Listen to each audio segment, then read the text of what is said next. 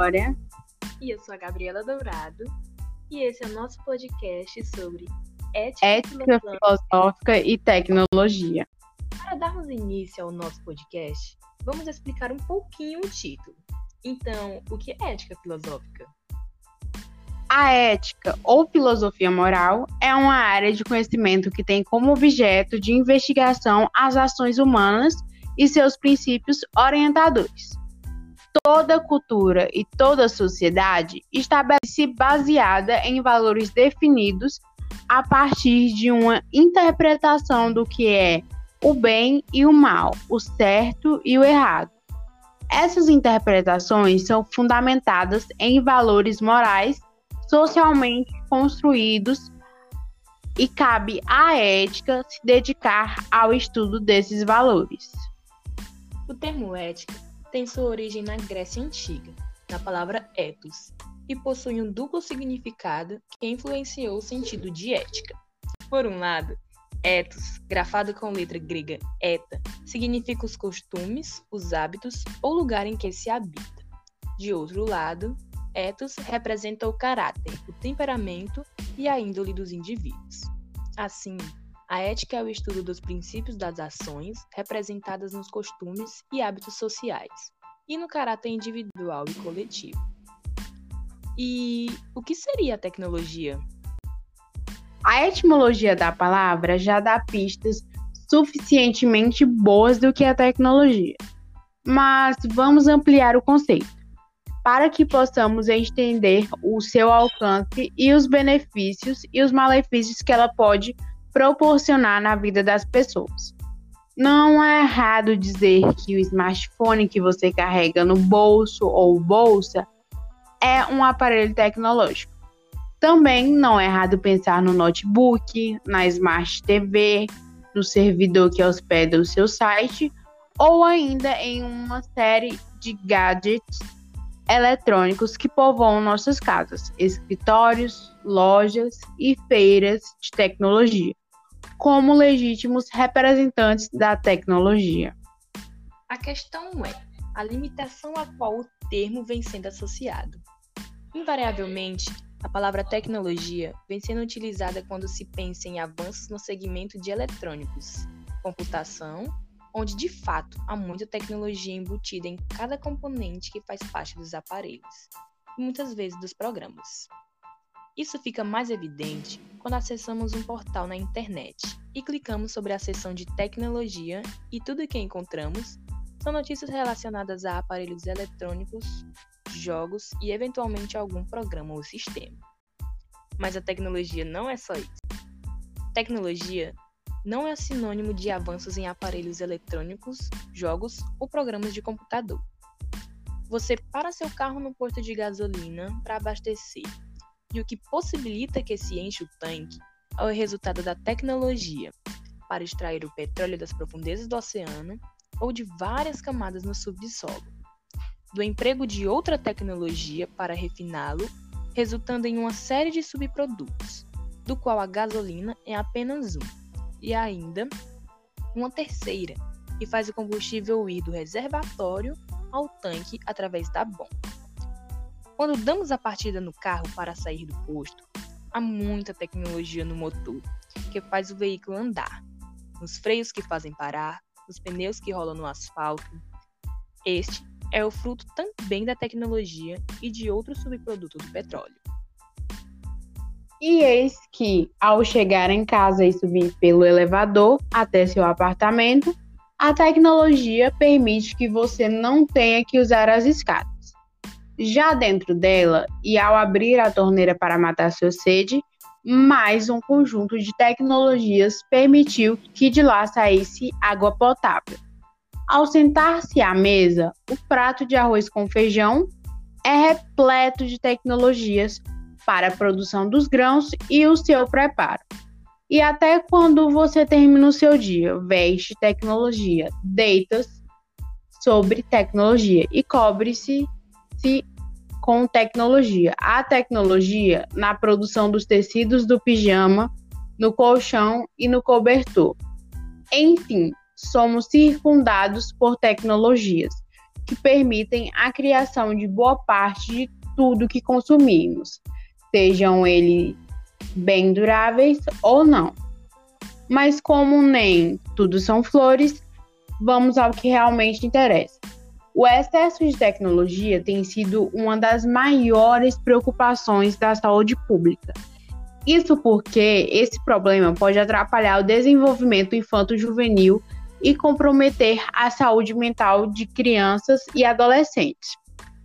Segundo um estudo feito em 2018 pela TIC Kids Online Brasil, 69% das crianças e adolescentes brasileiros que têm entre 9 e 17 anos e com acesso à internet a utilizam mais de uma vez por dia. Dessas, cerca de 10% afirma que o primeiro contato com a rede se deu ainda com 6 anos de idade ou menos. Recentemente, a Organização Mundial da Saúde inseriu o vício em games na lista das doenças classificadas como distúrbios mentais. Esse fato exemplifica o quanto é preciso priorizar ações educativas visando o controle sobre o uso excessivo de eletrônicos na era digital. Smartphones. Olhar o celular a todo instante já se tornou um hábito entre jovens e adultos.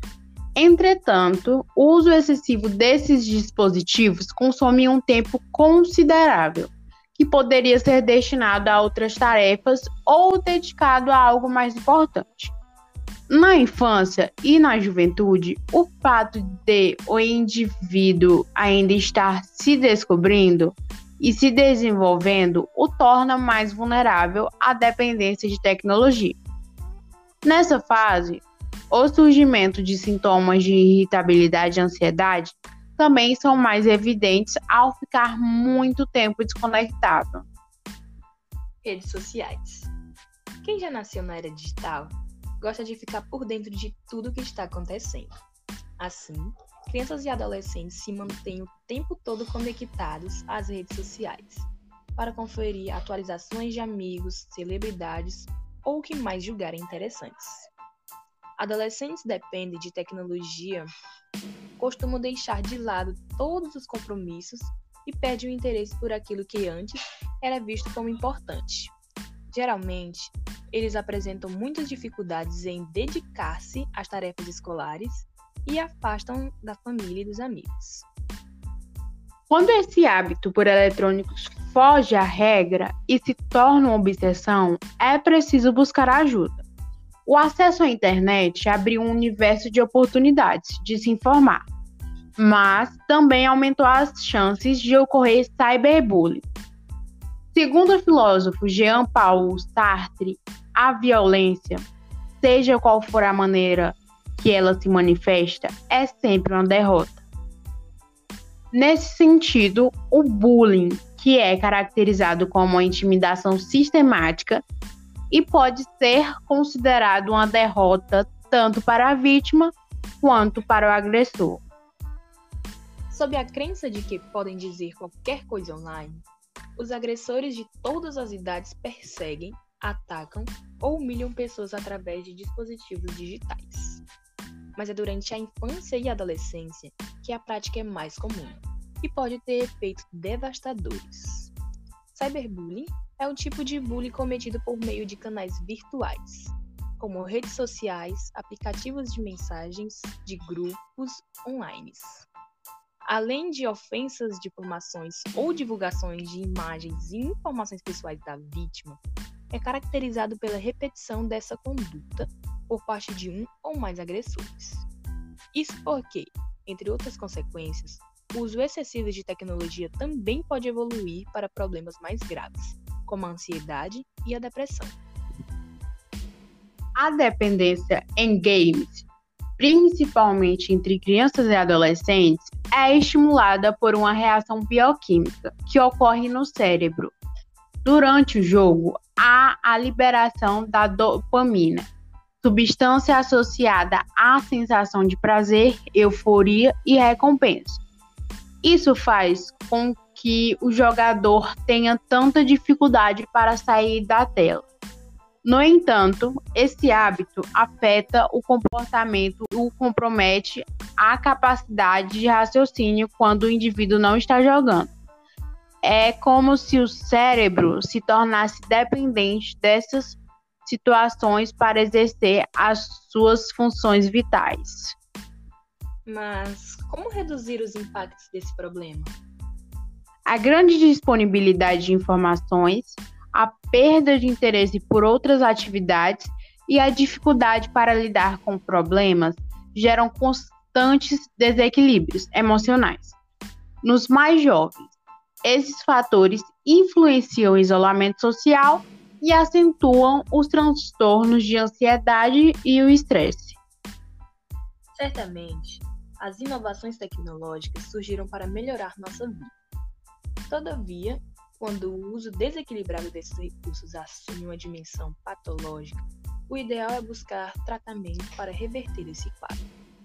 Perspectivamente, de soluções seriam campanhas educativas que conscientizassem crianças e adolescentes sobre a importância de desenvolver o autocontrole para preservar a saúde mental. Mas, no nível crítico, o excesso de tecnologia exige intervenções profissionais ou psicológicas. Obrigada pela atenção.